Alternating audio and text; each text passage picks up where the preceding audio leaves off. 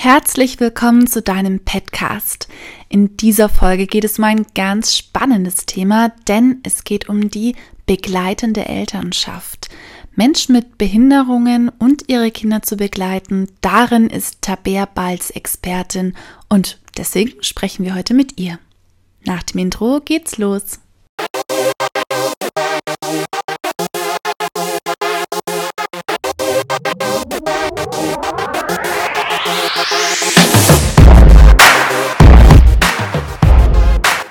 Ja, also ich arbeite in einer Eltern-Kind-Einrichtung des Mehrgenerationenhauses des Sozialdienstes katholischer Frauen in Wesel.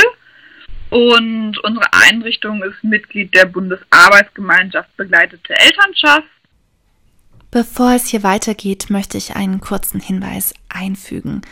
Wir haben das Gespräch über ein Handy ähm, geführt und leider ist die Qualität nicht besonders toll geworden, aber ich wollte es euch nicht vorenthalten.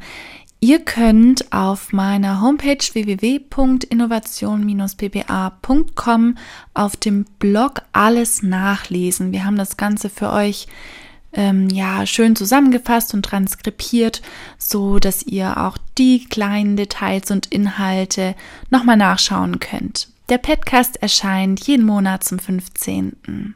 Dann geht's jetzt weiter. Das ist ein Zusammenschluss von Einrichtungen, die gemeinnützig sind, also die nicht kommerziell aktiv sind. Ja, und bin dort in einer Außenwohngruppe tätig, die es mittlerweile seit 27 Jahren gibt. Dort wohnen drei Mütter mit ihren Kindern und die Mütter haben eine geistige Lern- und oder psychische Beeinträchtigungen und werden von uns im Alltag dann begleitet und unterstützt. Muss man dann immer gucken, was die individuellen Ziele sind und wie die Geschichte ist. Ein super spannendes Arbeitsfeld. Wie lange bist du da tätig? Ich bin dort mittlerweile seit, oh, jetzt muss ich mal rechnen, ich glaube seit vier Jahren bin ich dort schon. Und deine Einrichtung ist da Vorreiter in dem Feld, oder?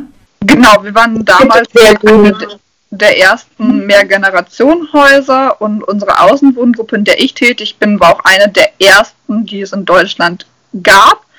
Und das hat sich dann im Laufe der Zeit weiterentwickelt, dass auch andere Einrichtungen das Konzept übernommen haben und es auch andere Mehrgenerationenhäuser gibt.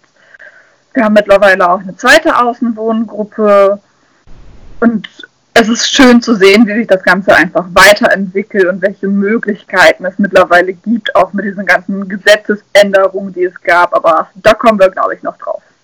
Auf jeden Fall, das ist ja so spannend, was sich da gerade tut. Ja, ähm, ich freue mich ganz besonders natürlich auch, dass ich deshalb jetzt mit dir darüber sprechen kann und dass du deine Erfahrungen an den Podcast und an andere weitergibst, weil da natürlich auch Menschen, die jetzt etwas neu aufbauen möchten oder sich intensiver neu damit beschäftigen, ähm, da vielleicht etwas für sich daraus mitnehmen können. Du hast ja erzählt, ähm, dass das Wohnhäuser sind, wo du arbeitest. Und ich finde das sehr spannend, wie denn da der Prozess war. Wie habt ihr denn begonnen? Hat es direkt so gestartet? Also habt ihr gesagt, wir brauchen eine, ein stationäres Angebot oder wie sieht es aus? Ja, also wir haben grundsätzlich verschiedene Abteilungen. Angefangen hat alles im Haupthaus selbst. Dort gibt es fünf Wohngruppen mit unterschiedlichem Hilfebedarf, von ganz intensiv, dass die bei allem Anleitung benötigen, bis dann zu Gruppen, wo es dann zur Verselbstständigung geht, ist eigentlich alles dabei. Damit fing das Ganze an und dann hat man überlegt, nachdem die ersten Eltern selbstständig genug waren, hat man dann überlegt, okay, wie kann man dort weiter vorgehen? Da war dann die Idee einer Außenwohngruppe, wo sie dann einfach im normalen Kontext leben, in Anführungszeichen. Unsere Außenwohngruppe ist eine ganz normale Doppelhaushälfte in der Nachbarschaft. Fällt auch so gar nicht auf, dass es ja Bestandteil einer Einrichtung ist. Und das ist eigentlich ganz schön, diese Normalität auch zu haben, einfach das auch zu ermöglichen. Mhm. Und die Menschen, die dann in, also wo dann eine Schwangerschaft bevorsteht, die kommen dann zu euch Oder wie ist das, wenn jemand bereits in ambulanter ähm, Begleitung ist und ähm, ja dann eine Schwangerschaft bevorsteht? Oder wie ist denn der Weg zu euch? Das ist ganz individuell, das muss man immer gucken. Oft ist es eine Auflage vom Jugendamt, dass wenn die Mutter aufgrund ihrer Behinderung nicht dazu in der Lage wäre oder ist, sich selber um ihr Kind zu kümmern, ähm, dass sie dann in einer Eltern-Kind-Einrichtung wohnen muss, um dort einfach die Hilfe zu bekommen, die sie benötigt und auch zu schauen, funktioniert es überhaupt oder macht eine Trennung vielleicht mehr Sinn? Und das ist im Haupthaus gerade so der Anfang, wenn die dann zu uns ziehen, äh, wird erstmal geguckt, dass man alles Mögliche an Hilfen anbietet und schaut, schafft die Mama das oder der Vater oder die Eltern mit dem Kind entsprechend umzugehen, dass das Kindeswohl gesichert ist, dass die sich auch als mhm. Elternteil sicher und wohl fühlen. Wenn das möglich ist, dann bleiben die auch bei uns wohnen, je nach Hilfebedarf in den unterschiedlichen Gruppen. Und wenn es nicht möglich ist, dann muss man dann gucken, dass gegebenenfalls getrennt wird und das Kind entweder in eine Pflegefamilie kommt oder vielleicht auch in eine Kinderwohngruppe, je nachdem, was der Fall. Mhm. Kommen die Frauen denn in der Regel alleine oder kommen die mit Partner? Wie sieht es bei euch aus?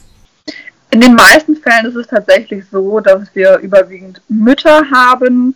Das Thema der Väter ist schwierig. Wenn man weiß, wer der Vater ist, dann kann man das vielleicht mit Besuchskontakten klären. Wir haben wenige Eltern, die gemeinsam zu uns kommen, gibt es aber auch. Und oft mhm. weiß man auch gar nicht, wer der Vater ist. Da bleibt das Ganze dann ungeklärt. Ihr habt ja bestimmt Begrenzungen von euren Kapazitäten. Ähm, wie macht ihr das dann? Gibt es irgendwie eine Warteliste oder haltet ihr bestimmte Plätze vor?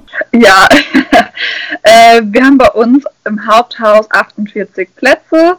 In der einen Außenwohngruppe haben wir ja, Plätze für drei Mütter mit drei Kindern und in der anderen Außenwohngruppe sechs Mütter mit sechs Kindern. Wir haben auch betreutes Wohnen und ja, man hat halt nur die Plätze, die man zur Verfügung hat und dann muss man gucken, äh, wenn was frei ist, dass dann Neuaufnahmen auch stattfinden. Wir haben jetzt demnächst auch wieder Neuaufnahmen im Haupthaus und ja, es gibt Familien, die bleiben wirklich viele, viele Jahre bei uns und das funktioniert sehr, sehr gut. Und dann gibt es halt auch äh, Familien, wo man dann nach kurzer Zeit schon feststellt, okay, das klappt jetzt nicht so, wie es klappen soll und wo die Mütter sich dann auch teilweise selbst für eine Trennung entscheiden, weil sie sagen, ich kriege das alleine nicht hin, aber ich möchte mein Kind bei Besuchskontakten sehen und man kann auch eine gute Mutter sein, wenn man sich für eine Trennung entscheidet und das ist einfach auch nochmal ein ganz wichtiger Punkt, den man dann auch im Hinterkopf behalten sollte. Das ist ja eine sehr komplexe Aufgabe, die ihr habt. Wie ist denn euer Team zusammengestellt? Ja, unser Team ist ja, ganz vielfältig. Grundsätzlich ist es ja im Fachkräftegebot festgelegt, welche Berufsgruppen oder welche individuellen Anforderungen jemand haben muss, der in dem Bereich tätig werden möchte. In unserer Einrichtung haben wir überwiegend Sozialpädagogen, Sozialarbeiter, Heilpädagogen, Erzieher und auch eine Kinderkrankenschwester. Und ja, einfach diese Vielfältigkeit ist super. Man ergänzt sich einfach. Auch wenn die grundsätzliche Arbeit die gleiche ist, hat man aufgrund seiner Ausbildung und der eigenen persönlichen Erfahrung, die man ja gemacht hat, ja, Wissen, wo man sich gegenseitig ergänzt und ja auch nochmal einen ganz anderen Blickwinkel auch hat. Und habt ihr auch eine psychologische Begleitung mit im Boot? Jemand, der dann noch die psychologische Sicht drauf wirft? Ähm, haben wir jetzt selber bei uns im Haupthaus nicht, aber wir haben eine Kinder- und Jugendlichenpsychotherapeutin, mit der wir zusammenarbeiten mhm. und dort äh, können dann Termine vereinbart werden. Wir haben eine Heilpädagogin im Haus, die speziell auch sich auf heilpädagogische Angebote konzentriert hat und da auch Sachen anbietet und das Team selber ähm, hat einmal die Woche ähm, eine Balengruppe, wo auch die Möglichkeit besteht, nochmal Fälle mit einem Psychologen dann zu besprechen. Ja, toll, dass ihr da so gut begleitet werdet mit den wöchentlichen Sitzungen. Und ja, es ist schön zu hören, wie toll ihr euch auch in eurem Team ergänzt und die Aufgabe gemeinsam zu bewältigen durch die unterschiedlichen Professionen. Ich bin ja auch eine große Freundin von der interdisziplinären Zusammenarbeit. Und das hört sich doch alles, finde ich, richtig gut an. Gibt es eine Konzeption bei euch, die einsehbar ist? Also wir haben auf jeden Fall ein Konzept und eine Leistungsbeschreibung, die ist auf unserer Homepage zu finden. Und darüber hinaus gibt es auch von der Bundesarbeitsgemeinschaft begleitete Elternschaft, kurz BAG, auch Informationen und auf der Homepage findet man auch Einrichtungen, die Bestandteil dieses Zusammenschlusses sind. Ja, begleitete Elternschaft.de beispielsweise. Man kann auch beim Bundesverband Behinderter Eltern e.V. eine Fortbildung zur Elternassistenz machen, wen das interessiert. Und dann hatte ähm, eine Kollegin mir noch empfohlen von Konstanze Remhoff Anforderungen an die Begleitung von Eltern mit Lernschwierigkeiten und ihren Kindern in der Wahrnehmung von pädagogischen Fachkräften. Das ist aus der ZPE Schriftenreihe Nummer 54. Ja, genial. Danke für diese Tipps. Die kannst du nachschauen auf meiner Homepage unter dem Blog www.innovation-bba.com. Ja, habt ihr ansonsten eine Instanz, die prüft? Also ihr arbeitet ja eng mit dem Jugendamt zusammen. Genau, also wir arbeiten eng mit dem Jugendamt zusammen, äh, wenn die Familien zu uns kommen. Da muss man dann immer schauen, was der Fall so hergibt auch wer dann der Kostenträger wird, ob es der äh, ja, Landschaftsverband ist oder das Jugendamt.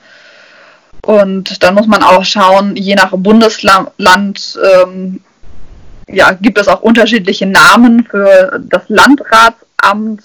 Ja, meistens mhm. findet man das unter dem Stichwort Kinder, Jugend und Familie, wenn man da mal bei der eigenen Stadt- oder Kreisverwaltung schaut. Ja, und dann muss man natürlich gucken, dass man sich an die entsprechenden gesetzlichen Grundlagen hält.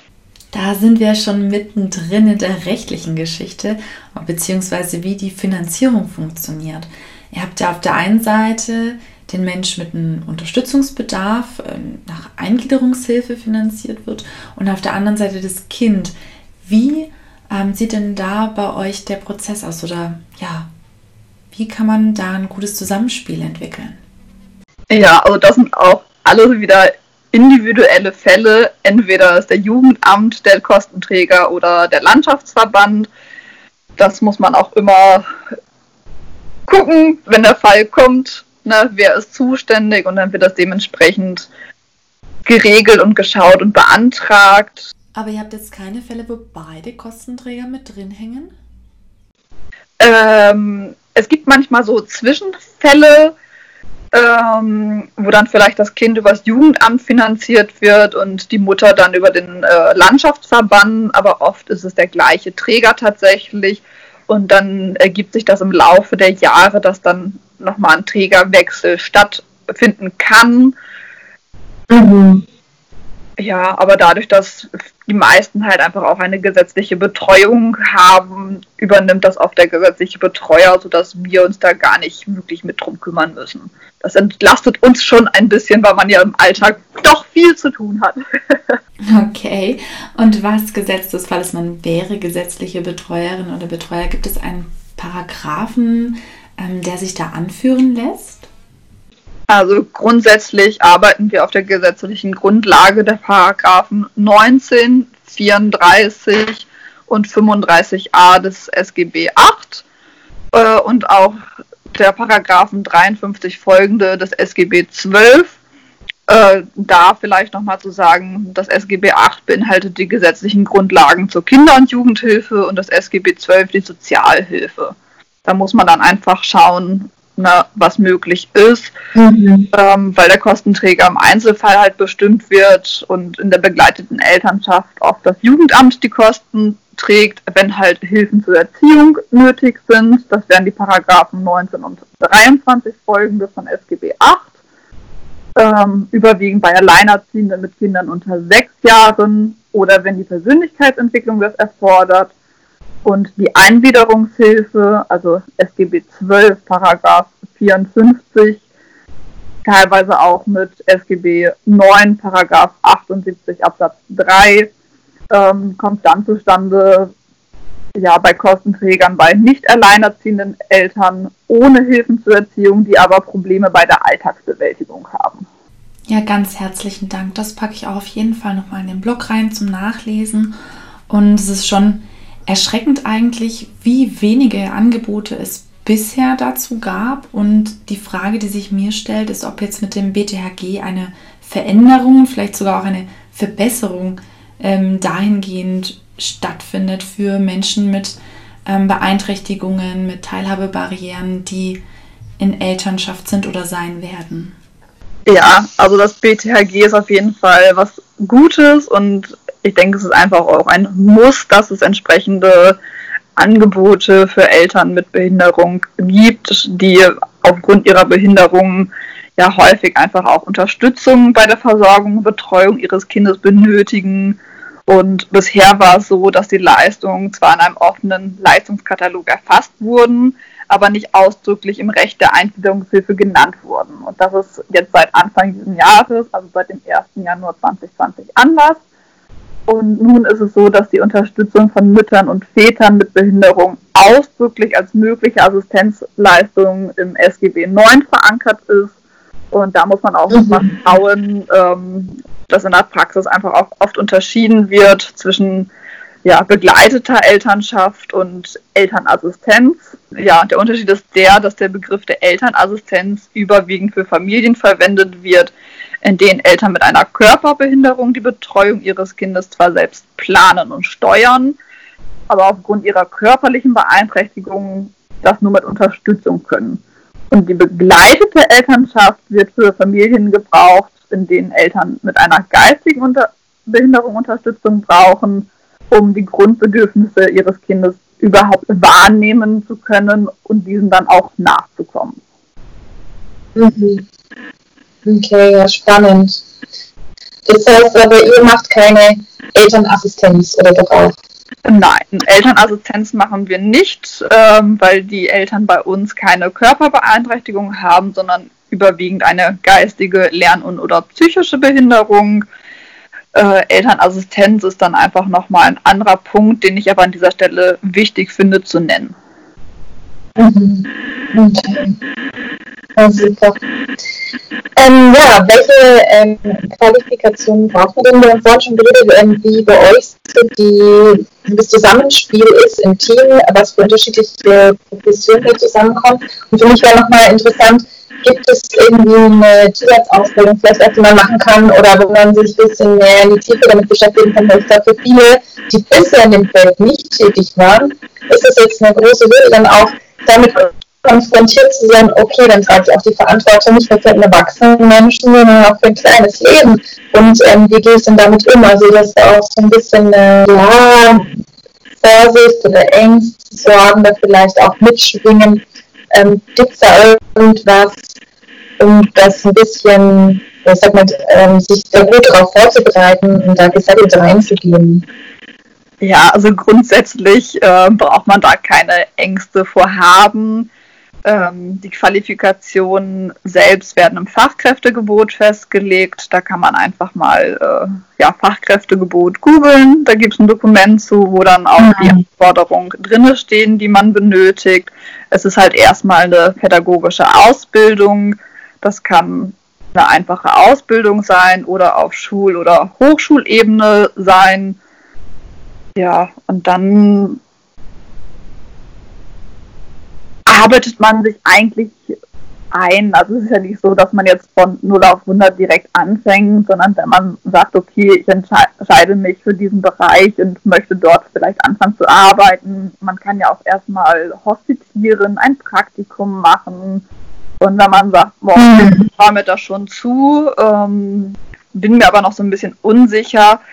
Man wird auch eingearbeitet, man hat jederzeit die Möglichkeit, mit den Kollegen zu sprechen, wenn was ist. Die Leitung ist auch immer für einen da und das ist einfach ganz, ganz wichtig, dass man als Team gemeinsam zusammenarbeitet, transparent arbeitet und sich gegenseitig austauscht.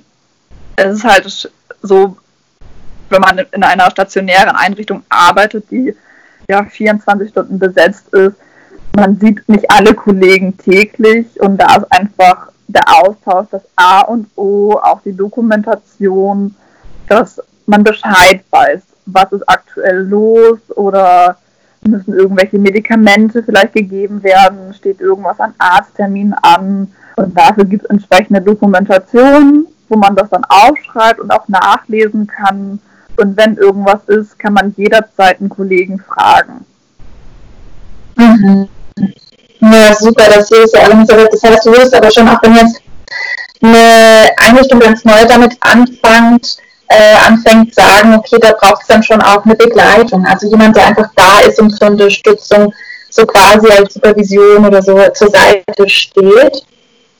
Wenn jemand wirklich neu damit anfangen möchte, das Ganze aufzubauen, empfehle ich, dass man sich einfach an die BAG, also an die Bundesarbeitsgemeinschaft begleitete Elternschaft wendet oder an einen Träger in der Nähe, der das bereits anbietet, um da einfach schon mal sich Informationen einzuholen, vielleicht auch eine Kooperation aufzubauen und dass man einfach die Möglichkeit hat nachzufragen, wie funktioniert das bei euch? Wir würden das gerne auch machen, so und so sieht das aus und ich denke, das ergibt sich dann auch im weiteren Verlauf, wenn man dann zusammenarbeitet oder das aufbaut und sein Konzept entwickelt, dass man sich dann einfach dadurch, dass man sich ja einliest und das selbst erarbeitet, dass man dann auch automatisch eine Sicherheit entwickelt.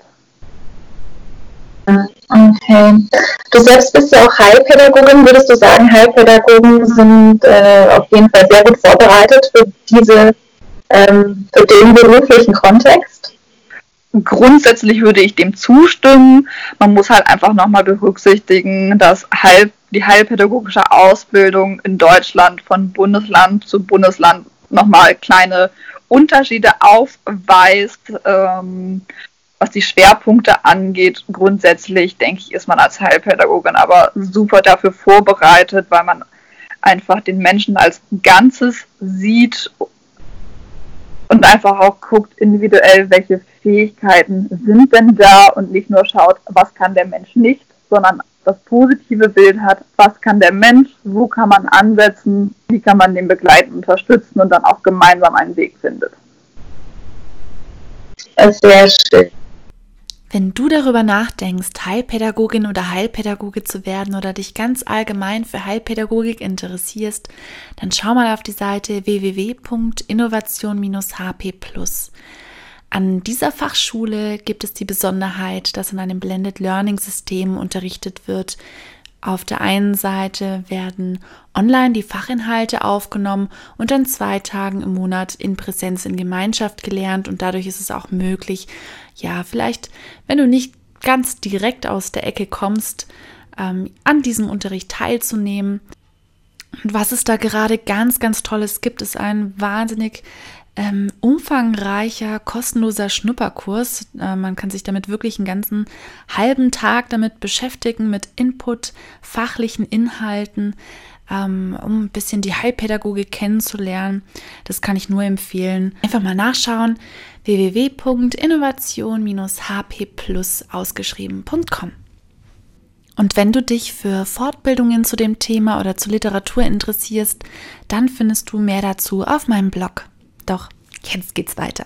Vielen, vielen, vielen herzlichen Dank für deinen Input. Gibt es noch etwas, was ich nicht gefragt habe, was du gerne mitgeben möchtest an jemand, der ja die Idee hat, äh, jetzt in dem Feld tätig zu werden oder vielleicht sogar das Ganze aufzubauen? Wichtig ist einfach, dass man eine gute Selbstreflexion hat und auch eine gute Selbstwahrnehmung, weil es ist ein schönes Arbeitsfeld, das aber auch